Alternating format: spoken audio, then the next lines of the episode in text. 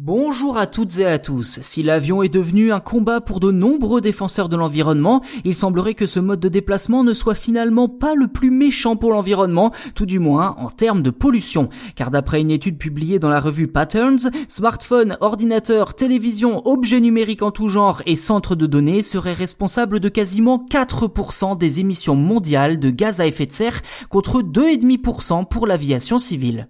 Dans le détail, les chercheurs à l'origine de cette étude ont tout d'abord analysé la littérature scientifique déjà existante sur le sujet avant de mettre à jour ces chiffres. Concrètement, les chercheurs ont révisé leur pourcentage à la hausse en prenant en compte les émissions totales liées au cycle de vie des appareils, comme la fabrication avec la matière première et le transport, l'usage avec la consommation d'électricité et l'entretien, ainsi que la fin de vie avec le recyclage ou encore la mise en décharge.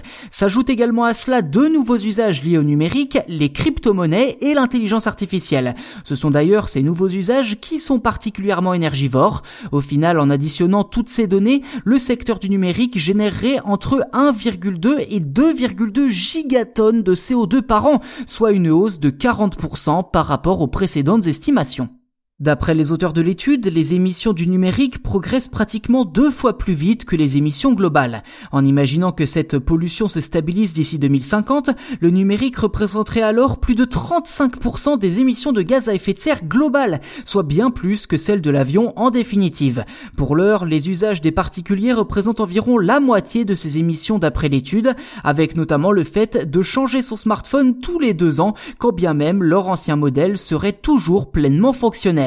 Avec de telles habitudes de consommation, est bien difficile d'imaginer une réduction suffisamment conséquente pour rentrer dans les clous de l'accord de Paris et ainsi limiter le réchauffement climatique à 1,5 degré. C'est tout du moins la conclusion des auteurs qui prédisent une croissance continue des émissions dans les prochaines décennies. Malgré tout cela, l'étude se termine sur une note d'espoir concrète, je cite, si tous les appareils fonctionnaient avec de l'électricité renouvelable, alors les émissions chuteraient de 86% pour le secteur du numérique.